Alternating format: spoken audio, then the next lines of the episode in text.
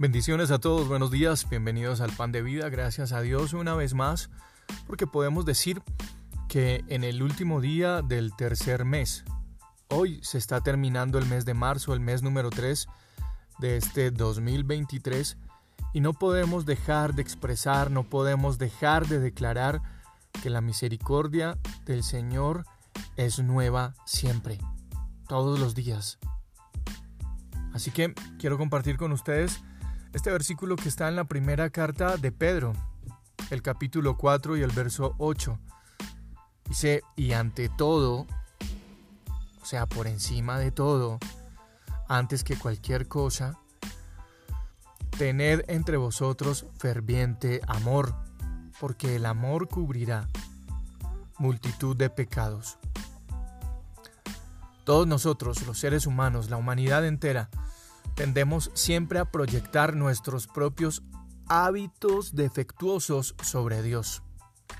Siempre tendemos a proyectar hacia los demás algo que no es de Dios, pero que nosotros se lo mm, adjudicamos equivocamente al Señor y especialmente en cuanto al amor se refiere. Nosotros somos especialistas en salvarnos a nosotros mismos con algunas acciones de amor, pero cuando nosotros necesitamos mirar esas acciones de amor en Dios, entonces las convertimos en defectos. Eso con respecto de la naturaleza de su amor. A veces nosotros pensamos que tenemos que hacer un trueque, una súplica o esforzarnos por ganar el favor de, de Dios. Pero así como el Hijo pródigo necesitamos aprender que el amor del Padre es un amor incondicional. El hijo pródigo, esa historia que muchos conocemos muy bien, esperaba que el amor de su papá disminuyera.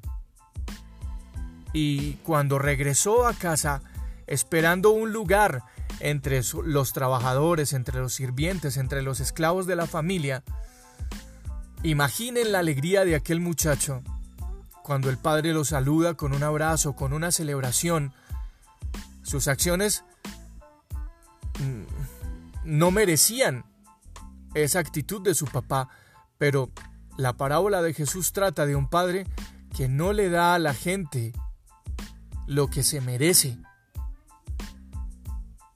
Y muchas veces nosotros actuamos conforme a lo que las personas están esperando que nosotros hagamos.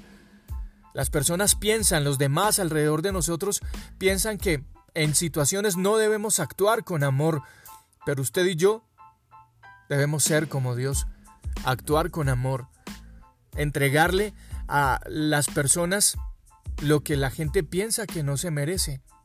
Eso es un amor incondicional, un amor basado en la conducta solo mantendría o solo nos mantendría a nosotros adivinando. ¿Será que he hecho lo suficiente?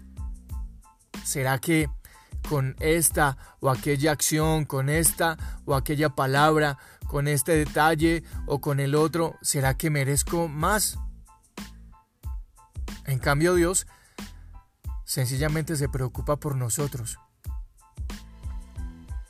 Jesús simplemente se preocupa porque somos tú y yo.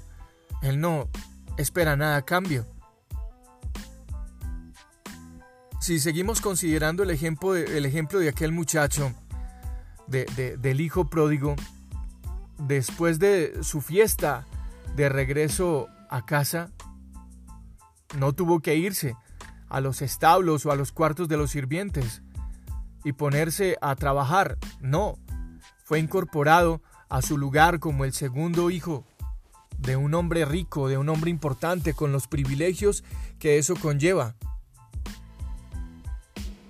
De la misma manera nosotros, como hijos de Dios, como hijos amados de Dios, cuando Dios nos mira, no se centra, no se concentra en sus fallos, perdón, en, en, nuestros fallos, en nuestras faltas, en nuestros pecados del pasado, en las situaciones que tal vez a nosotros sí nos agobian.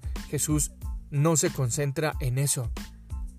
Él nos mira como herederos de su reino, como hombres y mujeres que le amamos y que deseamos pasar la eternidad en su presencia, ejecutando su propósito.